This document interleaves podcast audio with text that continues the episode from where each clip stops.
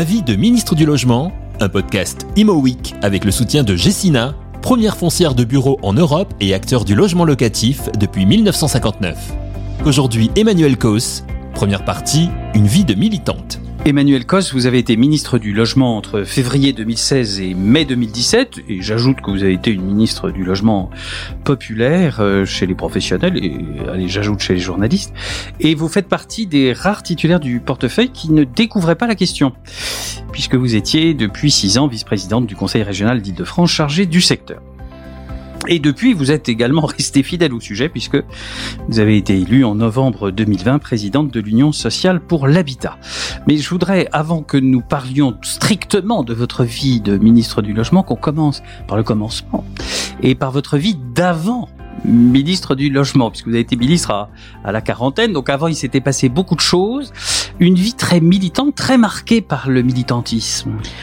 Euh, oui, enfin, c'est ma vie, donc je sais pas si elle est très marquée par le militantisme. Plus que certains, on va dire. Plus que certains, euh, euh, c'est vrai que voilà, j'ai été, euh, je me suis engagée dans les mouvements lycéens quand j'avais 15 ans. Alors qu'est-ce qui fait pour une jeune femme à 15 ans de vouloir s'engager comme ça dans un mouvement lycéen, par exemple Bah parce qu'en fait, euh, parce que je suis, euh, j'ai grandi dans une famille où en fait, euh, famille au sens large, hein, pas que mes parents, euh, famille dans laquelle l'engagement en fait avait une place très importante. Donc toujours. Mais vous auriez pu refuser. C'est, c'est... Oui, mais moi, je, moi, ça faisait partie pour moi des, des choses qui m'intéressaient. Je pense que j'avais envie, j'avais envie de prendre part à des activités collectives, mais aussi euh, euh, tourner vers la question. euh, Enfin, c'est pas juste l'engagement, parce que j'aurais pu avoir un engagement associatif classique, mais c'était aussi plutôt d'être dans un truc plus collectif, les situations, situations.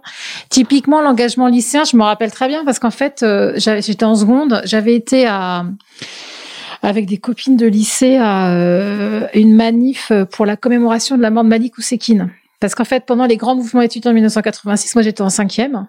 J'avais interdiction d'aller en manifestation. T'es un peu jeune que- quand même. Parce que un, j'étais jeune et que deux, il s'y passait des choses assez dures La en termes de violence. Moi, Mm. je me rappelle très bien. Et euh, dans ma famille, beaucoup ma mère, ma tante, euh, allaient aux manifestations. Elle y allait avec mon frère plus âgé euh, le week-end. Et elle m'avait dit, tu vas pas. Et c'est vrai qu'en seconde, en fait, à l'occasion de cette manifestation, j'ai vu des gens qui étaient dans un mouvement lycéen. Donc, on a commencé à discuter. J'ai participé. Donc ça, c'était la FIDL. Voilà, c'était la fidèle. Donc j'étais en j'étais en seconde. Donc j'ai fait ça pendant un an, un an et demi. Euh, Je trouvais ça assez agréable. Euh, Enfin c'était euh, c'était intéressant. Voilà, militantisme assez, enfin qui est très lié au syndicalisme, c'est-à-dire voilà, il y a des groupes de travail, on réfléchit à des revendications, on demande des rendez-vous à des organisations syndicales, tout ça. Bon, j'ai fait ça pendant pendant pendant un an et demi. Vous êtes passé à la télévision à cette époque. Il y a encore un film Ah, qui en Dieu. atteste. Que- Oui, j'ai été Euh, au club Dorothée. Et euh, oui, au fameux club Dorothée. Et je me rappelle même, euh, pour la petite histoire, parce que j'avais quand même des petits boulots, donc je gardais des enfants, que la dame que, qui je gardais des enfants était consternée parce qu'elle m'avait vu là. Ah. Voilà. Donc euh, j'ai fait ça, puis j'en suis partie. Alors c'était mouvement mouvement lycéen, c'était sympa, c'est avec des gens de mon âge. Mais c'était en même temps très politisé, très affilié euh, évidemment au Parti socialiste, à SOS racisme. Et moi, c'est en fait ça, ça, ça me dérangeait. C'était pas tant d'ailleurs l'affiliation, c'était le fait qu'on était en fait pris dans un moule et qu'en gros, fallait suivre un moule. Et euh, il y a eu notamment les débats sur la guerre du Golfe où en gros, je me rappelle très bien qu'il fallait qu'on ait une position euh, sur la guerre du Golfe, alors que moi, j'avais voilà, c'était pas mon choix. Donc j'ai pris un peu de distance par rapport à ça.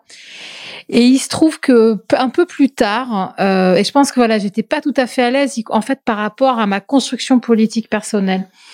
Et en fait, il y a eu un grand changement, c'est que donc en terminale, euh, des amis que j'avais rencontrés dans ces mouvements-là, alors en fait à la Fidèle, à SOS Racisme, et de fait, je voyais aussi des militants du Parti socialiste qui étaient plus âgés, qui n'étaient pas des lycéens.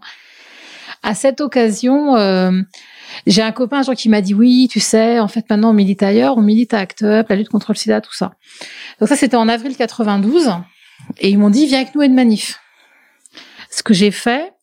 Et alors là, ça a été une très grande découverte pour moi parce que d'un- seul coup, évidemment, je me suis rendu compte, donc on est en 92, on est en plein dans l'épidémie de sida, une époque où il y a très peu de traitements, 8000 décès par beaucoup an, de enfin, morts, oui. beaucoup de Mm. morts.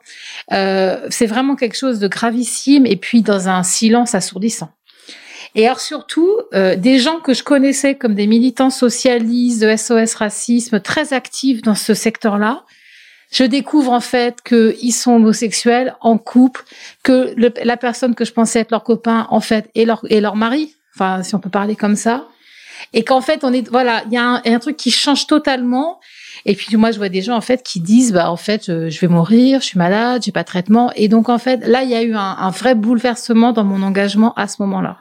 Mais il y avait quand même une forme de paradoxe puisque ces structures étaient souvent, comme vous le disiez, euh, animées par des homosexuels, souvent séropositifs, euh, bien entendu, et vous, vous ne correspondiez aucunement à ces étiquettes. D'ailleurs, c'est une, enfin, en tout cas, Absol cette catégorie. Absolument. Alors en plus, moi, j'ai donc j'ai découvert cette association Acte Paris, qui est une association euh, calquée sur l'association euh, new-yorkaise, un mouvement plutôt euh, d'hommes homosexuels Mmh. séropositifs, avec des méthodes militantes euh, qu'on appelle de l'activisme, avec Mmh. beaucoup d'agite propre, de la manifestation de rue, beaucoup d'images symboliques et tout ça. On se souvient du préservatif géant sur la place de la Voilà. Concorde. J'y ai beaucoup participé. Et vous y étiez, je Ah oui, crois, j'ai- j'ai- beaucoup lié. Exactement.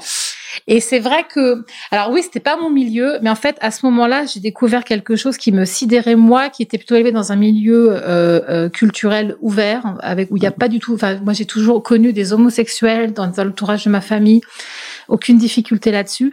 Et je décou j'ai découvert à 17 ans que dans mon état que je pensais démocratique, riche, plutôt bien organisé, il y avait en fait des gens qui mouraient constamment d'une maladie dont personne ne parlait et que moi je connaissais bien parce que mes parents étaient dans un milieu soignant et en fait j'avais toujours entendu parler et qu'il y avait donc des gens qui perdaient tout comme ça avec un état qui était inactif. C'est ça en fait qui a fait euh, je pense le sursaut de mon engagement et en fait la découverte de l'injustice et puis de la en fait de la comment dire une sorte de trahison une sorte de trahison de l'État par rapport à ses citoyens. C'est comme ça que je l'ai compris.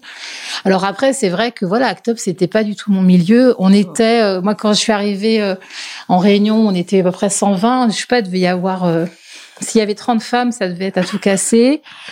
Et il devait y avoir euh, 15 hétéros, quoi. Donc c'était, mais Donc vous étiez ultra minoritaire dans ce... Oui, mais en fait, euh, c'était pas. euh, Au fond, c'était pas le sujet. Franchement, ça me dérangeait pas. J'étais en plus accueillie d'ailleurs euh, très bien. Et bon, c'est, je pense que c'est compliqué de l'entendre aujourd'hui pour des gens qui n'ont pas vécu cette période-là. Mais en tout cas, pour celles et ceux qui la connaissent, on était vraiment dans une période où les gens mouraient, découvraient leur statut et certains mouraient quelques mois après seulement. Et c'est vrai que moi, j'ai été accueillie dans cette association avec des gens qui la dirigeaient, qui ne savaient pas s'ils seraient en vie l'année d'après. Et moi, je me rappelle qu'on nous avait quasiment assigné comme devoir d'être ceux qui seraient capables de militer quand les autres ne pourraient plus le faire. Donc dans une forme de drame quand même très important. Oui, oui, mais c'était et c'était le cas. Hmm. Et en même temps, euh, donc c'était un drame. euh, J'y ai vécu des choses d'une terrible, enfin d'une très grande tristesse. Je ne cache pas que ma jeunesse, parce que j'avais 18 ans, m'a beaucoup protégée en fait de ça. Je pense qu'en fait, si j'avais 45 ans et que je vivais ça à cet âge-là, Ça serait plus dur. ah, je pense que je supporterais pas. Ouais.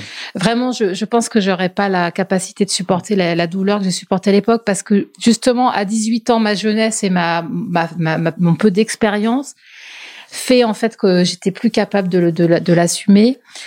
Et aussi euh, parce qu'on est voilà, on est moins, on est on est on est un peu plus fort parce qu'on est plus insouciant. Vous étiez aussi dans l'action et dans la colère parce que ce sont des sont des militances là, on va dire euh, avec Alors de c'est de la militance très euh, de démonstratrice. Voilà. euh, du euh, sang quoi, enfin du, du faux sang, du faux sang colorant. bien sûr, mais enfin Non, euh, mais euh, voilà, c'était un mouvement en fait qui était un mouvement totalement non violent, Mm. très mal à l'aise avec d'ailleurs les, les trucs de, de confrontation physique, mais par contre qui se mettait en scène. Donc oui, euh, s'allonger par terre, Mm, euh, mm. asperger de, de faux sang parce qu'il y a eu l'affaire du sang contaminé, Mm. euh, des responsables politiques, voire des bâtiments, oui. prendre en Un otage certain entre- responsable politique s'en est souvenu, vous remettant les Légion d'honneur. Il était devenu entre-temps président de la République, mais il se Mais souvenait il n'en a très pas bien. été totalement victime, mais c'est vrai que Je parle de François Hollande. Bien sûr, quand il y a eu le... je lui ai raconté, je crois, je sais plus, mais en 1997, quand il y a eu le débat sur le Pax, en fait, euh, les socialistes n'étaient pas présents dans la dans l'hémicycle de l'Assemblée nationale, et donc il y a une motion de, de, renv- de rejet qui a été déposée par euh, l'opposition, qui a été adoptée. Donc on était absolument furieux. C'est vrai que moi, j'étais responsable de préparer des faux litres, euh, des litres de, de faux sang pour le mettre sur le siège du Parti socialiste, mais on l'a pas fait. mais Et François Hollande était le premier secrétaire à l'époque. et Il nous a reçus. Il nous a reçus d'ailleurs ce jour-là. Donc oui, c'était un militantisme euh, démonstratif, activiste, qui jouait beaucoup sur l'image, sur les mots et sur la connaissance. Alors c'est ça aussi. Je, je pense c'est important parce que c'est aussi comme ça qu'après j'ai vécu, je pense, mon engagement professionnel en général. C'est qu'à Act j'ai appris. Euh, ce que c'était que l'engagement, assumer des positions, avoir le courage de ses engagements, mais c'était aussi d'être toujours totalement outillé sur ce qu'on racontait. Toujours. Donc on s'est battu pour des médicaments, il fallait qu'on fallait savoir ce que ces médicaments sont efficaces ou pas. Euh, quand on discutait d'une question législative, qu'est-ce que disait la loi? En fait, vraiment de connaître le, le d'avoir du savoir. Toujours, toujours, toujours. Même les gens qui vous aiment pas trop, il doit y en avoir, vous reconnaissent. C'est-à-dire que vous aimez connaître les dossiers. Alors, en tant que ministre, ça a été très clair, mais euh, sur les sujets dont vous parlez, effectivement, vous aimez, contrairement peut-être à certains journalistes, je me mets dans le lot, euh, connaître votre dossier. Mais c'est aussi parce que moi, ça me stabilise, ça me donne de la force. Je veux dire par là, par exemple, que quand je me bats euh, contre des élus qui ne veulent pas appliquer la loi SRU en matière de logement social, euh, eh ben j'aime mieux savoir ce qui se passe vraiment dans leur ville et ce qu'ils ont fait ou pas que juste être dans du, dogme, du dogme et d'être dans une position de principe. Et ça, Act Up, comme on était très violent et virulent, Enfin, on tenait la dragée haute à des ministres. Euh, les, les, Peut-être aujourd'hui, les gens trouveraient ça facile, mais moi, je me suis retrouvée à m'inviter. Mais enfin, on faisait des choses qui sont d'ailleurs impossibles aujourd'hui. Euh, c'est d'ailleurs grâce à nous beaucoup de ministères ont renforcé leur euh, oui, leur, leur, leur système de, de, sécurité. Mais bien sûr, mais moi, je me suis, on s'est invité à des réunions où on n'était pas conviés mmh. au ministère avec des ministres où euh, dans une réunion, euh, on devait intervenir en deux minutes et dire quelque chose. Donc en bah, rappelons que vous aviez pas 25 ans, enfin ou dans ces voilà. là Mais, mais si je dis ça, c'est hmm. parce qu'en fait, c'est justement ce travail et le fait qu'on qu'on soit fort sur nos connaissances qui nous permettait d'avoir de enfin d'y arriver et notamment euh, voilà et, ça c'est en effet quelque chose que j'ai appris que je voyais pas toujours dans le militantisme plus classique. Oui, c'est-à-dire moins de dogmatisme enfin pourquoi pas du dogmatisme, mais en tout cas qu'il soit appuyé sur des sur des faits. Alors, euh, il y a, vous allez devenir présidente d'ACTUP euh, en 1999. Euh, là aussi, vous êtes la première présidente qui ne soit première femme, première femme et non homosexuelle et non séropositive. et puis vous allez vivre une expérience qui moi m'intéresse aussi. Alors c'est peut-être un peu par forme d'intérêt personnel, mais vous allez être journaliste euh, d'abord à Tétu, puis vous serez rédactrice en chef d'un mensuel qui s'appelle Regard, qui est un mensuel très très ancré à gauche. Euh, alors, de cette expérience de journaliste, qu'est-ce que vous avez tiré?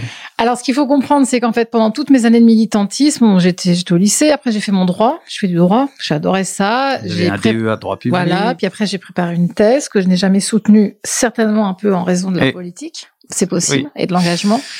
Mais j'ai enseigné le droit pendant des années, voilà, je donnais des cours tout le temps et tout ça. Et puis en gros, en, en 2001, euh, je, je, me suis dit, enfin, j'envisageais je, mal. De toute façon, j'avais plus de contrat à la fac pour enseigner. J'envisageais mal de, de finir ma thèse en deux ans.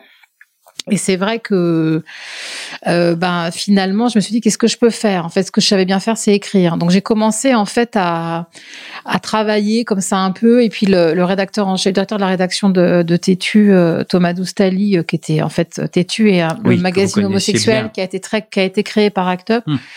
Il m'avait demandé, il cherchait quelqu'un qui puisse l'appuyer sur l'ensemble du suivi de la présidentielle de, de, 2002, notamment pour avoir un point de vue politique, faire des recherches, outiller, préparer des, des interviews. Donc euh, j'ai fait ça. Et à cette occasion, bon, il se trouve que c'était des copains qui étaient dans cette rédaction. À cette occasion, l'autre, un autre rédacteur en chef, Christophe Martet, qui a été un président d'Actup, mais qui a été journaliste pendant très longtemps, y compris journaliste de France 2 euh, à New York pendant mmh. plusieurs années, m'a demandé de là de l'aider à travailler sur des papiers d'information sur le VIH et la santé. Et en fait, il m'a formé. il a commencé à m'apprendre le métier. Puis il m'a dit, ben voilà, quand tu fais des interviews, tu commences à poser des questions. Enfin, et en fait, j'ai appris mon métier comme ça sur le tas. C'était assez génial, j'ai vraiment adoré. Puis c'est vrai qu'on faisait un peu tout. Hein. Enfin, je veux dire, je faisais les interviews. Bon, après, on a été interviewé, euh, on a fait Jospin Chirac. Oui, euh, là, c'était on a fait Sarkozy Royal en, 2000, mmh. euh, en 2007. On a fait Fabius. Enfin, on a fait beaucoup d'interviews politiques, mais importantes. dire on a eu les premiers politiques qui disaient leur position sur des sujets comme le Pax, le mariage pour tous et tout ça. Et puis bon, voilà, j'ai appris ce métier et c'est vrai qu'en gros, de 2002 à, à 2010, en fait, j'ai vraiment exercé ce métier. à Tétu, puis à Regard que j'ai dirigé. Alors Regard, c'était un peu plus tard, c'est le mensuel des communistes refondateurs. Mmh. Alors le titre existe toujours, il est toujours ancré euh, gauche radicale, mais euh, c'est exactement la même histoire. Mmh. Et puis c'est aussi des années où j'ai fait un peu de pige à la radio, un peu de pige aux Inrock. Ça. Alors j'adorais ça. Après c'est très dur, hein. parce qu'en fait tant que j'avais un poste salarié à Tétu, ça allait. Après quand on commence à être pigiste ou travailler ah oui, vous avez connu la rude vie des pigistes. Hein. Bah ouais, en mmh. fait puis euh, payer au lance-pierre hein. ou payer en droit d'auteur. Donc ça j'ai toujours trouvé ça génial, c'est-à-dire que on écrit des articles, on est payé au droit d'auteur, on n'a aucun droit social. C'est plus trop autorisé. Hein, ça l'est plus, mais à l'époque, à l'époque, ça l'était. Alors, c'était en même temps génial. J'ai fait des super reportages. J'ai voyagé. On m'a envoyé. Voilà, pour Tétu, j'étais en Russie, euh, faire, faire des, faire des reportages sur la communauté homosexuelle, sur les enjeux du sida. J'étais en ex-Yougoslavie. J'ai été en Israël. Donc, des trucs vraiment super intéressants. Et, mais c'est vrai que, en fait, euh, j'en vivais plus très bien euh, et puis, au bout de dix ans de tout ça, j'ai quand même gardé beaucoup d'engagement politique. Et c'est vrai que euh, bon, il y a eu un moment où je me suis dit, en fait, faut faire un choix. Mmh. Est-ce qu'on reste plutôt dans un métier d'analyse et de commentaire, d'observation, ou est-ce mmh. que est-ce que je fais autre chose? Et c'est vrai qu'est arrivé euh, les élections européennes de 2009 avec Europe Écologie qui sont un peu venues me chercher. Donc j'ai pas été à ce moment-là. Mais en fait, ça m'a ouvert après à me dire que je pouvais y aller, que je pouvais m'engager en politique. Et finalement, voilà, j'ai eu. Euh, mais je, pense que je serais restée journaliste, mais quand même, j'étais pas non plus totalement heureuse dans ce métier. Euh, oui, parce que par rapport à, ma, à ma, mon envie de faire. Ma vie de ministre du logement, avec aujourd'hui Emmanuel Cos, deuxième partie, l'engagement en politique.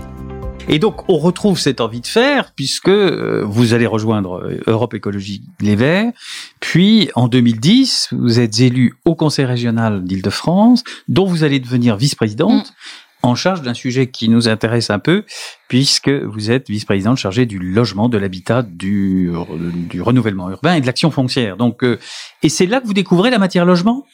Alors, euh, en quelque sorte, même si, en fait, par Act Up, j'avais j'avais travaillé déjà beaucoup sur les sujets d'accès au logement. C'est pas des choses que je découvrais. Hein. À Act Up, j'ai participé au, enfin, on s'est battu pour les premiers appartements de coordination thérapeutique, tous les maintiens des droits dans les lieux, enfin, tous ces trucs-là. Donc, je connaissais les enjeux d'accès. Les enjeux de production, de construction, jamais.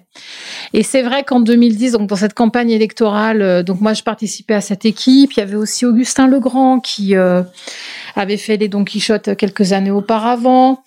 Euh, il y avait euh, dans cette mouvance, il y avait Manuel Domergue qui est aujourd'hui directeur adjoint de la Fondation Abbé Pierre. il y avait René Dutré qui était élu écologiste à la mairie de Paris, qui aujourd'hui s'occupe du comité de suivi d'Allo. Bon, il y avait quand même pas mal de gens impliqués dans le logement. Et à un moment, bon, c'est l'histoire de répartition de postes entre équilibre politique. On m'a dit, euh, tu peux, tu es une des rares à avoir de l'expérience, tu peux être vice-présidente euh, pour les écologistes euh, dans le cadre de cette élection. Et qu'est-ce que tu veux? Et en fait, on m'a dit, tu peux prendre le logement. Ben, j'ai dit, ok, on prend. Alors c'est vrai que j'y connaissais pas grand-chose. j'ai recruté comme collaborateur Lionel Primo, qui lui venait du mouvement Jeudi Noir, qui connaissait un peu plus que moi qui est toujours dans le logement. Hein. Il m'a suivi euh, au ministère plus, plus tard, et puis euh, là, il travaille aujourd'hui à la Fédération nationale des associations régionales HLM, euh, même si nos, nos, parcours sont un peu sont un peu différents. Et on s'est dit bon, on bosse. Oui, alors là, on retrouve une de vos constantes, c'est-à-dire que vous êtes chargé d'un bah, sujet, en fait, c'est assez et là, vous vous mettez à travailler. Mais oui, en fait, j'ai été élue avec donc un président de région, Jean-Paul Luchon, qui avait une politique assez forte sur le logement en Ile-de-France. C'était donc juste après la crise de 2008. Donc, soutien aux bailleurs sociaux, soutien aux coprodégradés, plan de réhabilitation des logements. Nous, on avait dit qu'il fallait qu'on ait un budget sur 5 milliards 5. En gros, il fallait que 200 millions à chaque année au logement. Donc voilà, il fallait bosser. Et puis moi, j'avais face à moi des services qui se disaient, c'est quoi cet élu Elle y connaît rien, comme d'habitude. Enfin, c'était un peu ça. Donc avec Lionel, c'est une petite équipe, on était deux. Je lui dis, écoute, on prend tous les dossiers, on travaille, on bosse. Et puis après, on a fait un truc qui, je pense, a été très important pour moi. C'est qu'on a reçu tous les gens qui demandaient un rendez-vous. Et donc, j'ai vu tous les bailleurs. Parce qu'en fait, on finançait quasiment tous les bailleurs sociaux d'Île-de-France. Donc, je les ai quasiment tous vus.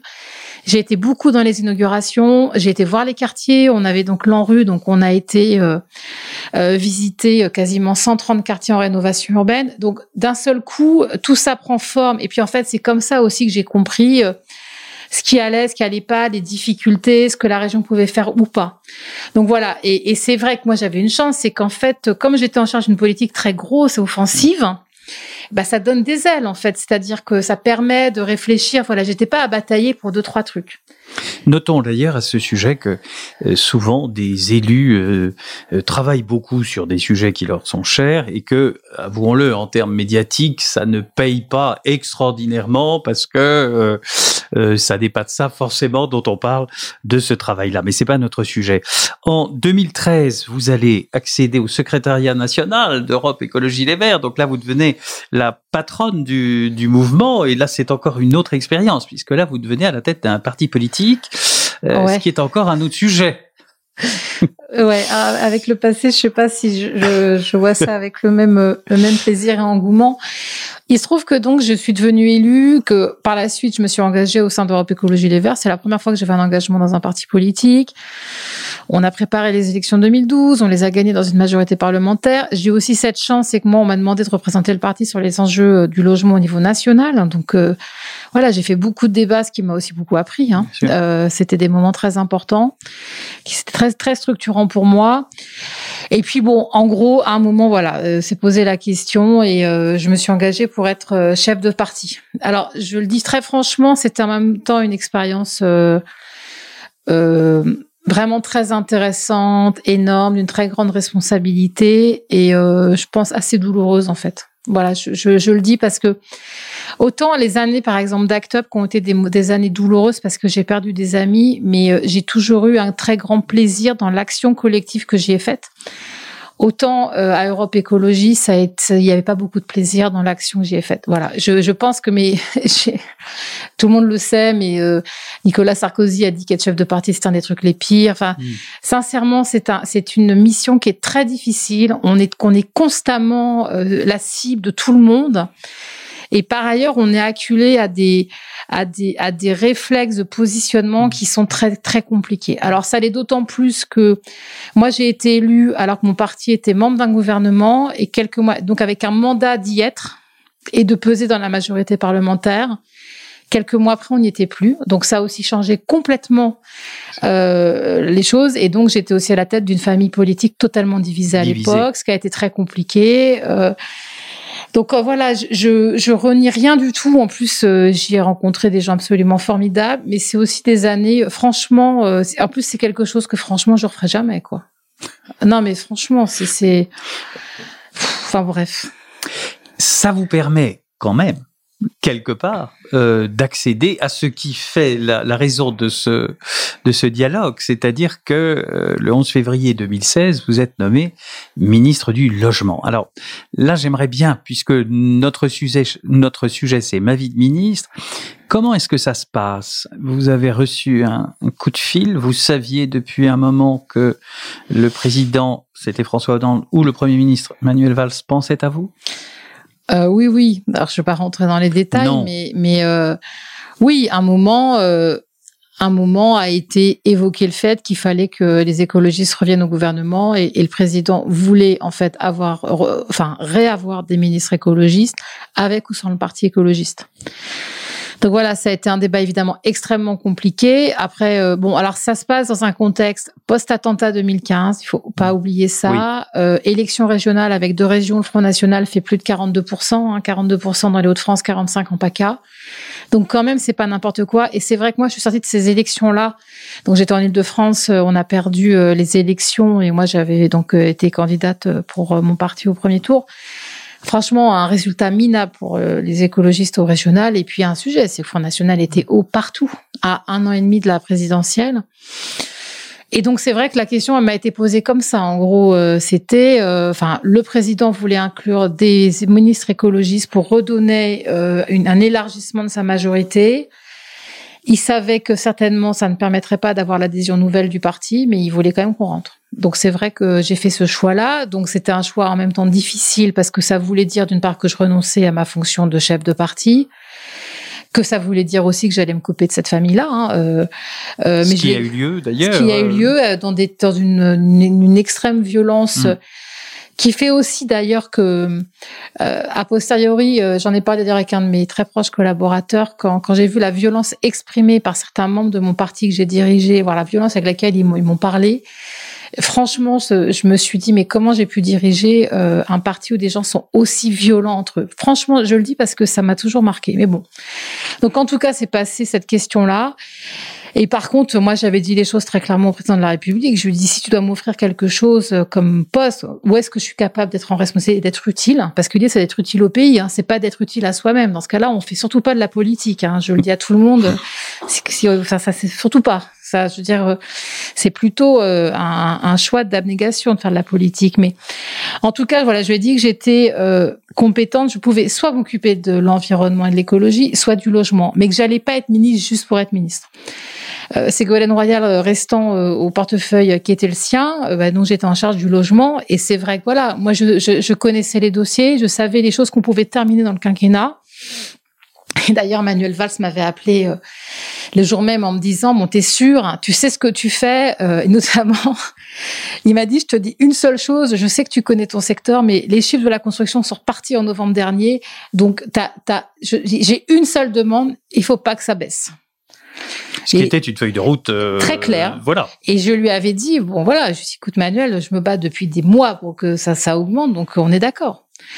Et donc c'est vrai que par contre, moi, ce que ça m'a permis, c'est que autant j'ai découvert évidemment l'entrée au gouvernement. Enfin, c'est c'est c'est quelque chose d'assez énorme. D'un oui, justement. Euh, ça, j'aimerais savoir. Moi, j'ai un ego surdéveloppé. Alors, il me semble que si j'étais nommé ministre, je sais pas, il doit y avoir quand même un moment de, de, de satisfaction quand même, parce que c'est aussi l'aboutissement euh, euh, d'un travail, d'une d'une volonté de faire, de etc. Il y a quand même quelque chose, j'imagine. Oui, mais je suis pas sûre que ça soit, enfin, qu'on ressente ce moment-là, par exemple quand on est à la table du Conseil des ministres. Moi, c'est vrai que je me suis retrouvée à la table du Conseil des ministres, alors en, comité restreint, on est 18 avec le Premier ministre, le président de la République. Et en fait, vous sentez un poids de responsabilité sur vos épaules qui est immense, parce que en fait, vous êtes là et vous parlez des destins de la France. C'est oui, mais justement, c'est aussi exaltant. Oui, mais moi, je me suis pas dit c'est exaltant. Je me suis dit, euh, non, je me suis dit, euh, enfin, j'ai trouvé ça. Euh, enfin, je l'ai dit, c'est des mots assez simples. Ah je dis que c'était c'était un honneur très fort. De, C'est vrai. Et à partir de là, on se demande comment on fait bien. Moi, pour moi, l'idée c'était de faire bien, d'être utile, de pas déconner, de de d'être. Enfin, c'est pas juste de l'efficacité. C'est-à-dire que le passage, ce qu'on doit faire, doit être utile pour la suite, pour le pays. Alors moi j'ai eu une chance, c'est qu'un je connaissais le secteur, deux je connaissais ma date de fin. Moi je savais que je suis arrivée là et que de toute façon en mai 2017 ça s'arrêtait. Ce qui m'a permis de recruter une équipe qui était la plupart assez proche et de leur dire voilà, on a tant de mois utiles, donc en fait, on, ne s'arrête plus, on y va, on n'a pas le temps de tergiverser. Et donc, euh, c'est vrai que voilà, on a quand même porté beaucoup de choses. On voulait faire aboutir un certain nombre de réformes, de dossiers. Il fallait terminer la mise en application des lois qui avaient été votées parce que euh, on était encore à même pas euh, un tiers des décrets parus sur la loi Allure. Enfin, on avait donc des sujets réglementaires énormes. Et puis, on avait une reprise économique sur la question de la construction plutôt une des élus qui se bougeaient, des promoteurs, tout le monde y allait quoi, les bailleurs, les promoteurs, les élus. Donc voilà, et c'est vrai que ça a été plutôt très efficace. Et surtout, je me suis rendu compte, et ça, je le dis à chaque fois, c'est qu'en fait, on peut faire beaucoup de choses quand on est ministre. C'est vrai qu'on peut être euh, arrêté parce qu'on n'a pas les arbitrages et tout ça. Mais on peut aussi faire énormément de choses. Alors, justement, qu'est-ce qu'on peut, parce que j'ai l'impression, on a déjà interviewé beaucoup de vos prédécesseurs et successeuses aussi et successeurs, euh, parfois on sent quand même qu'il faut être soutenu euh, quand même très haut et que si on est moins soutenu, notamment à l'Élysée évidemment euh, ou à Matignon, c'est quand même plus dur pour un ministre ou une ministre. Alors que... c'est vrai, mais je ne sais pas si c'est seulement être soutenu. C'est-à-dire que, euh, par exemple, me concernant, euh, j'étais dans un gouvernement, enfin dirigé par un premier ministre et par et avec un président de la République, qui ont toujours pensé que le logement faisait partie des sujets sur lesquels ils avaient des comptes à rendre. Enfin, ils avaient pris des engagements en 2012, ils voulaient les tenir. Donc, ça compte quand même, parce que là, ça veut dire que... C'est-à-dire que moi, tous les mois, euh, Myriam El Khomri donnait les chiffres du chômage et moi, je donnais les chiffres de la construction. Et Michel Sapin donnait les chiffres des rentrées euh, fiscales et de la TVA. Donc voilà, il on, y, y, avait des volontés très fortes que, que l'économie redémarre. On avait eu les attentats, on avait eu avant la crise et tout ça. Donc, c'est-à-dire que moi, j'ai jamais eu à convaincre euh, Emmanuel... Euh, pas Emmanuel Macron. Non, non, François Hollande. Manuel Valls et, Et- François Hollande. Parce qu'Emmanuel Macron, en tant que ministre de Oui, oui, l'économie, j'ai dû sûr. convaincre de pas mal de choses. Et Ouais. j'ai pas réussi d'ailleurs. Mais en tout cas, j'ai jamais eu de problème avec le Premier ministre pour lui dire, écoute, faut qu'on accélère là-dessus, faut ceci, faut cela. Après, ce qui était très dur, c'est que, euh, Typiquement, quand on voit aujourd'hui les pas, le pas énorme qui est fait sur les enjeux de la rénovation euh, des logements, Oui. que je trouve très bien, même si c'est un peu Mhm. complexe, objectivement, on était très focalisé à l'époque sur la production, la reprise de la production, et, et, et c'était essentiel. Et c'est vrai qu'on on pouvait pas faire en même temps la révolution sur l'accélération de la rénovation, et notamment, on était encore, je pense, dans une prise de conscience euh, tiède sur les enjeux environnementaux. Les choses ont beaucoup évolué depuis. Positivement. Mais c'est vrai que, un, j'étais soutenue, deux, euh, par mon passé de chef de parti, euh, moi, je, je parlais en direct au président de la République et au Premier ministre. On se voyait. Ce qui est quand même un gros avantage, je pense. oui, et puis en fait, moi j'étais là pour les pour servir l'État français et les servir. Mmh. Pas sincèrement, j'avais pas d'autres, euh, je ne cherchais ni une carrière supplémentaire ni à me présenter à la présidentielle. Et là-dessus, moi j'avais des rapports de loyauté avec eux extrêmement forts, peut-être plus d'ailleurs que certains autres membres du gouvernement. Ça arrive parfois. Mais euh, je, je dis ça parce que c'est vrai que pour moi les choses étaient très simples et pour eux aussi. Et par ailleurs, après, on a été confronté à des sujets qu'on a pris à bras le corps. Typiquement, moi quand je suis arrivée, j'avais des enjeux sur la production et tout ça. Au final, avec Bernard Cazeneuve, on va aussi s'occuper de la question de, de, de, de l'hébergement, de la mise à l'abri de l'ensemble des réfugiés qui arrivaient à l'époque. C'était pas un, c'est un sujet que personne voulait. Hmm. Depuis 2012, personne voulait vraiment s'en occuper. C'est Bernard Cazeneuve en fait qui va commencer à le faire et moi avec lui euh, après. Bon bah voilà. En même pas un an, on a on a mis à l'abri plus de 25 000 personnes. Moi après, je veux bien toutes les leçons sur n'importe quoi, mais en fait, euh, Mais justement, vous disiez quand on veut, si on veut vraiment, on peut faire des choses. Alors, donnez-moi quelques exemples, outre celui-là, où vous vous êtes dit, il faut vraiment sur ce sujet-là, il faut que j'avance, il faut qu'on avance, et euh, Bah, typi- typiquement, euh, le renouveau du bassin minier euh, dans le Nord et le Pas-de-Calais, qui était un sujet qui avait été lancé par le Premier ministre et par Sylvia Plinel euh, plus tôt, une mission qui avait été lancée, et donc il y, a, y a un enjeu très clair. Le Premier ministre voulait qu'on agisse très fortement sur des secteurs qui étaient en très grande déperdition. Celui-là en particulier.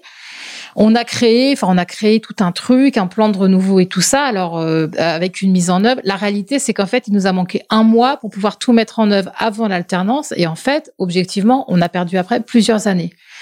Mais c'est vrai que moi, j'ai reçu plusieurs reprises euh, les élus locaux. J'ai été sur place, j'ai vu les préfets, j'ai vu euh, Xavier Bertrand pour en discuter. Lui m'a- me disait très clairement, il m'a dit, écoute, moi, je veux bien y aller, mais je veux un vrai truc et pas des, trucs d'annonce qui servent à rien. Et il avait raison. Et, donc, euh, mais ça, c'est parce qu'en fait, moi, j'étais persuadée qu'il fallait le faire. Donc, en fait, je consacrais du temps. J'ai été sur place à plusieurs reprises. Après, il y a aussi des... Et ce que je veux dire, c'est que ça, c'est possible. Personne ne vous empêche de faire ça. De la même manière, parlons de Marseille, parce que quand même, oui, euh, Marseille, euh, 2015, la mission de Christian Nicole euh, qui regarde l'état du logement et de l'habitat dégradé, qui rend un rapport, je pense, tout à fait vrai Oui. et qui est très mal pris par les autorités locales, alors qu'il dit exactement l'état des avec lieux. une radiographie tout à fait exceptionnelle et Parfaite, vraiment, de- oui. parfaite. Et moi, quand je deviens ministre, quelques mois plus tard, Manuel Valls me dit, tu dois le mettre en œuvre. C'est ce qu'on fait. On va avec lui en juin 2016 à Marseille. Je propose au maire de l'époque de l'argent supplémentaire pour l'habitat insalubre qu'il refuse. C'est la seule commune de France qui m'a refusé de l'argent quand même, euh, qu'il refuse. Et sincèrement, jamais j'aurais pu imaginer ce qui va se passer deux années plus tard euh, rue d'Aubagne. Mais moi, à un moment, j'avais dit au Premier ministre, je lui dis, écoute, je n'ai, je n'ai, c'est pas l'enjeu politique, mais sur le logement, ils sont plus en capacité de faire. C'est dramatique ce qui est en train de se passer. Il m'a dit, mais qu'est-ce que tu veux qu'on fasse? On n'est pas capable de mettre sous tutelle une ville. Parce qu'en fait, c'est ça ce qui, ce qui se passe. Et aujourd'hui, euh, euh, et il y a eu le changement politique à Marseille, mais on voit bien que la question de la résorption de l'habitat insalubre dans cette ville on est loin d'être réglée, qu'il manque des moyens, qu'il manque euh, pas seulement de l'argent, il manque en fait une volonté de vraiment mettre fin à ça. Et là, typiquement, c'est sûr qu'il faut déployer une énergie de dingue, mais je pense qu'aujourd'hui, alors Julien Normandie s'est beaucoup engagé sur le sujet, je pense que Emmanuel Wagon essaie de le faire, mais en fait, il faudrait quasiment y aller tous les 15 jours. Et moi, ça, je l'ai fait sur certains sujets, hein, où j'ai tanné les élus tout le temps, tout le temps, tout le temps. Oui, donc là, le ministre est quand même, vous disiez, il y a des choses qu'on peut faire, il y a des choses que le ministre n'arrive pas à régler lui-même, mais ce que vous dites, c'est que s'il s'engage très fortement, notamment par sa présence sur le terrain, ça peut... euh, En tout cas, ça joue. Ça joue, En voilà. tout cas, ça joue. Moi, je sais que sur l'hébergement ou même sur la production de logements sociaux, avoir les préfets en visio euh, tous les mois, bah, évidemment que ça allait. Au, début, ils n'étaient pas là. Au début, ils avaient leurs secrétaires généraux. Puis, à bout d'un moment, ils étaient là. Puis voilà. Donc, je veux dire, euh, mais c'est aussi un peu normal. C'est, enfin, je veux dire, c'est pareil de toute façon quand on dirige une entreprise ou quand on, quand on est un leader. Je veux dire, si on ne donne pas du sien, les gens derrière, ils le font pas à votre place. C'est-à-dire que pour entraîner, bah, il faut aussi y aller. Par contre, ce qui est vrai, c'est que, euh, et c'est ce que m'avait dit ma, ma directrice de cabinet, Ariane Azema, qui est d'un très très grand talent, en fait, il faut jamais se, enfin, elle m'a dit, il faut jamais se reposer, quoi. Enfin, il faut jamais s'arrêter. C'est-à-dire qu'à chaque fois qu'on lâche un peu prise, qu'on se dit c'est bon là, il nous a dit ça, c'est réglé, ça va le faire. En fait, on se rend compte que non. Et c'est vrai que parfois, euh, on, bah voilà, on, a manqué un moment de punch, d'aller. Euh, je vais vous raconter une histoire. Il y a eu un texte de loi, une proposition de loi sur la question des, des la montée des eaux et notamment du sujet sur la résorption des, des, des calamités compliquées, comme par exemple les sortes de l'immeuble Signal. Mmh. Euh, à Lacano, où en fait euh, cet immeuble euh, là maintenant est démoli, mais, en fait les propriétaires ont dû sortir parce que l'eau, montée des eaux et tout ça. La députée du coin à l'époque, avec une sénatrice, avait sorti un texte intéressant. On n'a pas eu le temps de le passer en navette, et c'est vrai que moi j'ai manqué d'un truc, c'est qu'en fait j'ai pas réussi à appuyer jusqu'au bout pour qu'en fait ça passe une dernière fois au Sénat, pour qu'on le repasse derrière à l'Assemblée nationale. Il s'est passé quoi? Donc ce texte n'est pas passé sous la mandature précédente. Les, le, député euh, La République en marche qui est arrivé après sur cette circonscription a repris le travail avec d'autres. Ils ont encore mis un an et demi à le faire. Ma vie de ministre du Logement avec aujourd'hui Emmanuel Cos. Troisième partie, le ministère du Logement suite et fin et l'après-ministère.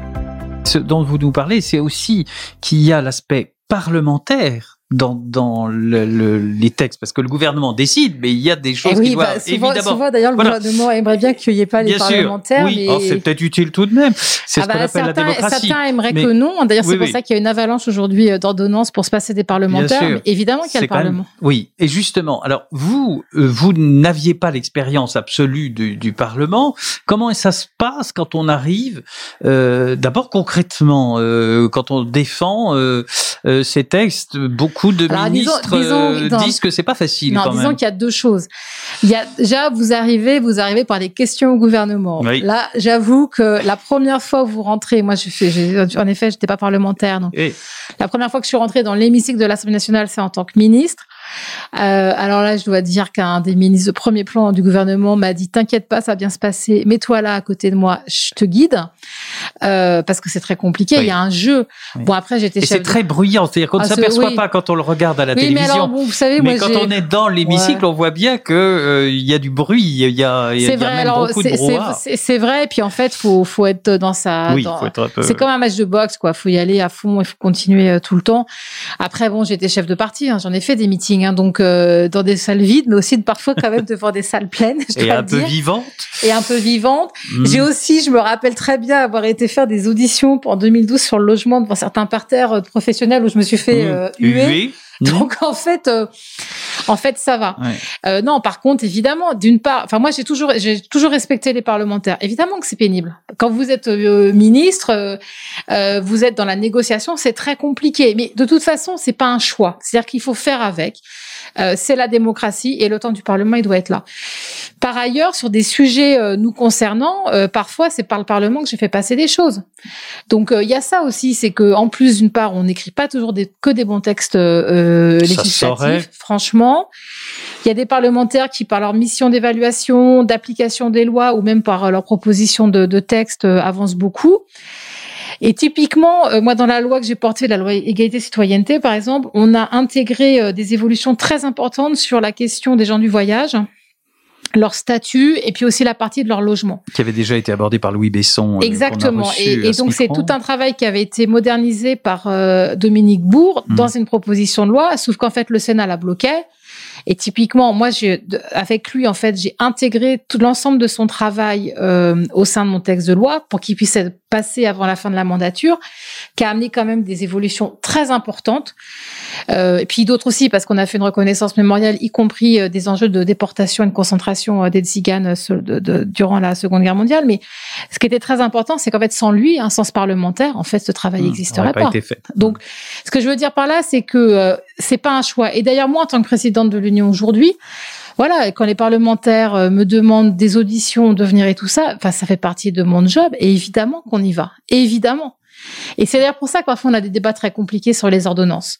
Euh, quand en décembre dernier, la ministre Vargon euh, nous dit euh, je vais réformer la loi SRU par voie d'ordonnance, moi je lui ai dit je veux même pas savoir sur le fond ce que tu vas proposer. Enfin pardon, je la vous vois dans des rendez-vous ce qu'elle va proposer. on en est bien sûr. Mais je lui ai dit euh, tu, enfin c'est pas possible de passer par une ordonnance. On fait un, c'est un débat national. Les parlementaires qu'on soit d'accord ou pas avec eux, ça fait partie des sujets qu'on débat en chambre et pas écrit dans les administrations centrales.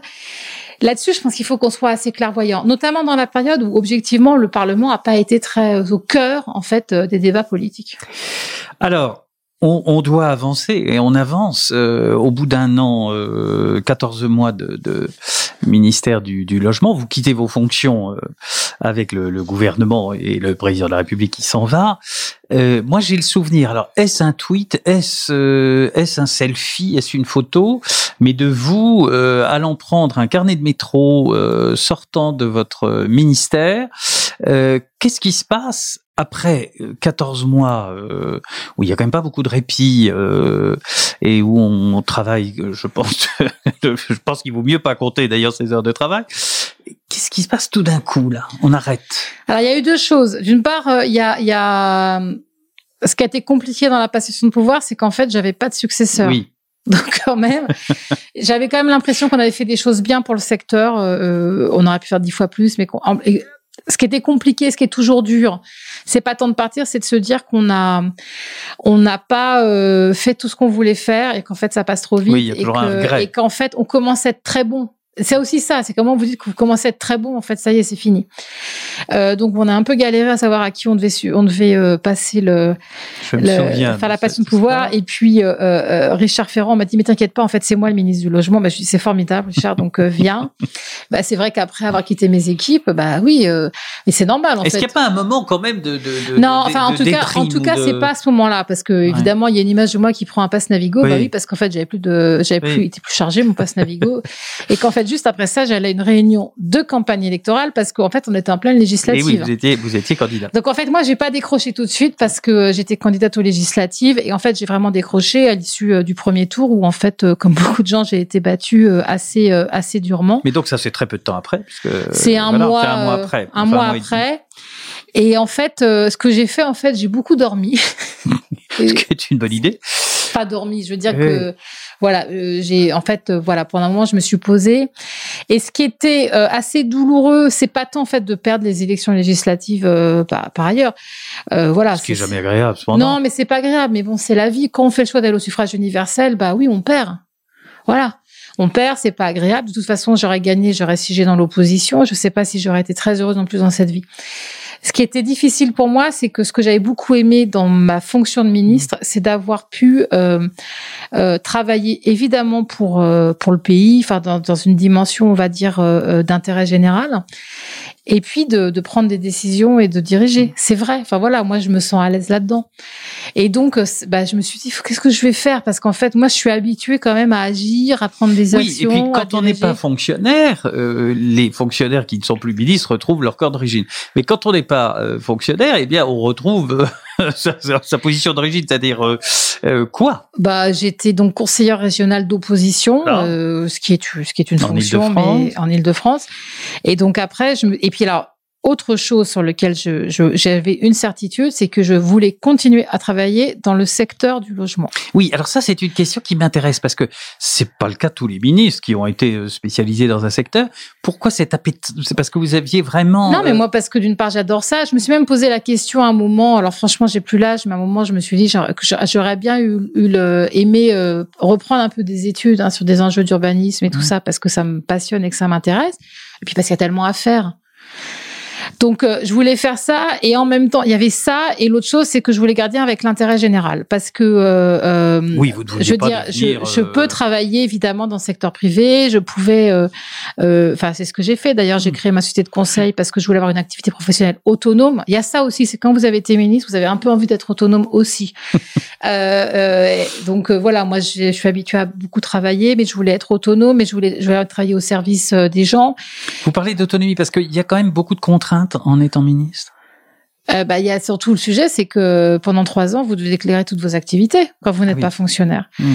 Et donc moi, comme je voulais euh, travailler dans mon secteur, euh, j'ai dû déclarer. Après, c'est la loi, hein, donc j'ai dû déclarer à la haute autorité. euh, mais euh, ce que j'allais faire, euh, il y a des clients pour lesquels, je, enfin, il y a des entreprises pour lesquelles je ne pouvais pas travailler. Oui, puisque vous aviez été, en tant que ministre du Puisqu'en Logement, tant que ministre du Logement, j'avais pu prendre des actes législatifs Ah oui. ou réglementaires qui étaient liés à Les concernant. elles- les concernant personnellement.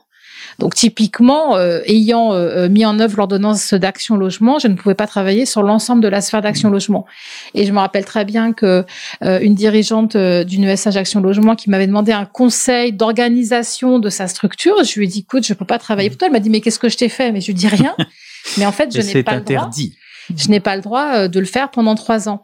Euh, et Ce qui est peut-être long, je trouve. Enfin, je ne sais pas. Là, ça, il faudrait voir. Ce qui est sûr, c'est qu'en fait, euh, on, on- enfin, d'une part, euh, euh, et les ministres d'aujourd'hui en feront la meilleure expérience demain, c'est-à-dire que notre pays ne prévoit pas du tout, en fait, réellement les passages de l'action publique Mm. au privé, Mm.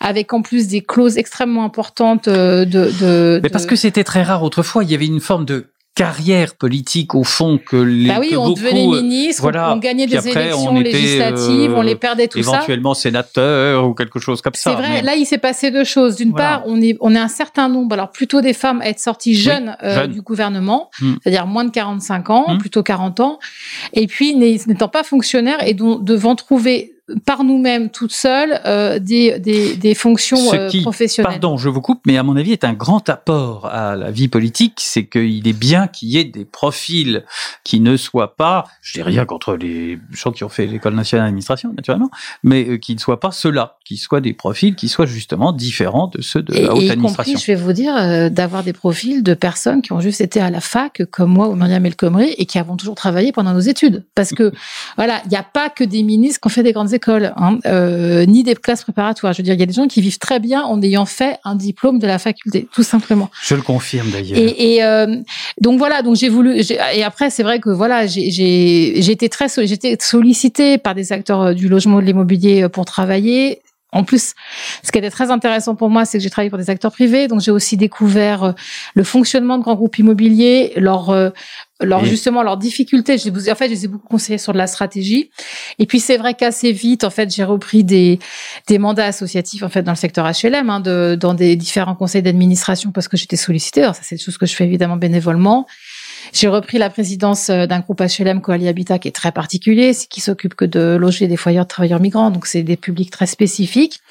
Et c'est vrai qu'en fait, euh, euh, pour rien vous cacher, autant j'adorais ma, fonction de ministre et mon engagement politique, mais aujourd'hui, en fait, j'aurais beaucoup de mal à quitter mes fonctions professionnelles puisqu'aujourd'hui je suis présidente de l'Union Mmh. et que par ailleurs je travaille dans un chez un bailleur HLM euh, dans la direction de la stratégie et, et euh, moi je veux garder en fait absolument cette ambition. Alors parlons un peu justement de l'Union sociale pour l'habitat que vous êtes désormais présidente depuis novembre. Alors là aussi, vous étiez un peu atypique par rapport au profil un peu classique quand même des présidents de l'USH qui se sont succédés depuis quelques années, qui étaient souvent des, des, des parlementaires euh, de, Des hommes.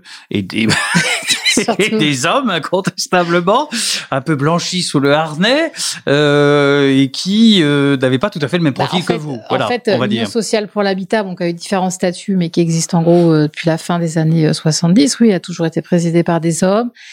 Le plus Qui souvent, plutôt du Parti socialiste. Euh, oui, alors pas que, mais oui, et euh, qui ont été soit des hauts fonctionnaires, soit Ouais, des parlementaires. Euh, et l'Union, c'est vraiment une maison magnifique.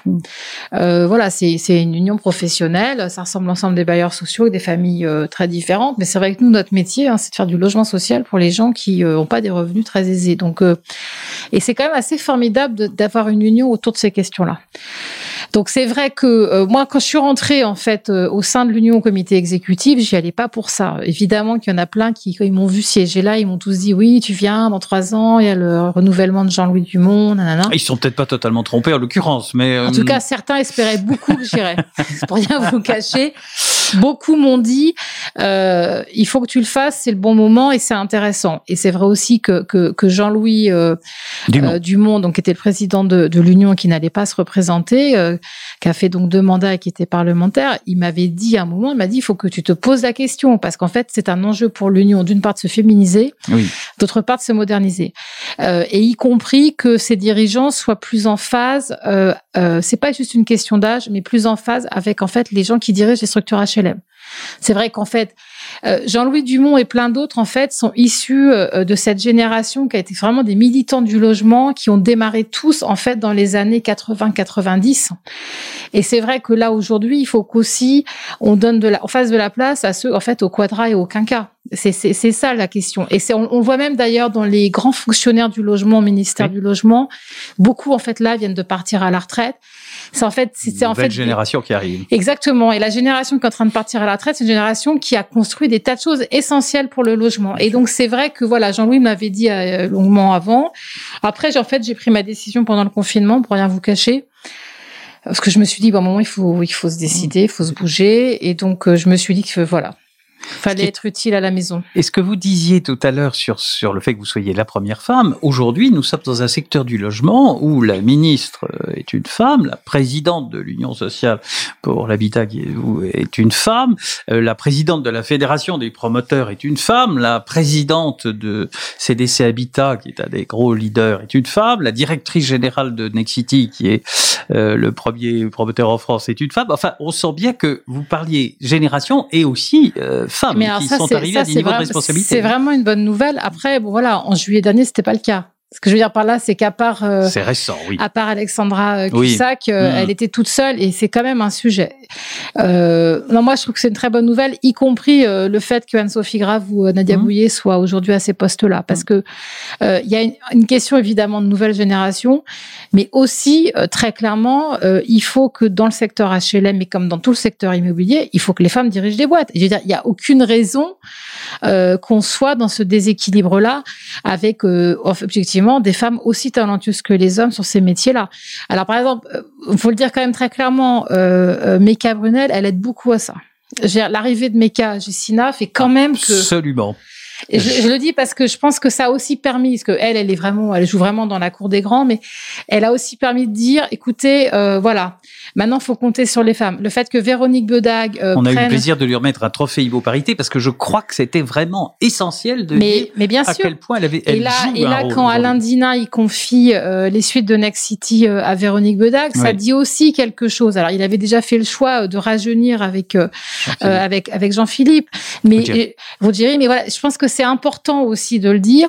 Et puis, moi, je pense qu'il faut continuer à se battre. Et c'est vrai qu'au sein de l'Union, alors voilà, le Comex, on essaie de le rajeunir, on essaie Il y a aussi encore de, peu de rendre- travail, de le hein. rendre paritaire. Mmh. Exactement. Alors après, euh, ce qui est difficile, c'est que euh, moi, j'ai autour de moi dans un comex, en effet, euh, pas totalement encore paritaire et, et encore une moyenne d'âge assez élevée, mais j'ai aussi des gens qui sont des vrais militants du logement social. Donc c'est pour moi aussi très difficile de pas m'appuyer sur eux et d'autant plus qu'en fait j'ai besoin des deux. J'ai besoin de nouvelles générations et puis j'ai aussi besoin de gens qui me rappellent constamment l'antériorité. Parce que dans ces sujets-là, euh, il y a parfois des sujets, par exemple sur le financement du logement social, on a les serpents de mer les mêmes depuis 20 Oui. ans. Et donc euh, ça me permet aussi de voilà. Mais c'est vrai qu'il faut quand même aussi vivre avec son temps, faut se moderniser, on a des enjeux d'image. Et puis on a aussi des enjeux de, de il faut passer la main à d'autres générations. Moi ça me paraît ça me paraît normal. Passons la main à une nouvelle génération. Je trouve que c'est une belle conclusion. Merci Emmanuel Cos. Ben, merci beaucoup. Ma vie de ministre du Logement, un podcast Imo Week avec le soutien de Gessina, première foncière de bureau en Europe et acteur du logement locatif depuis 1959.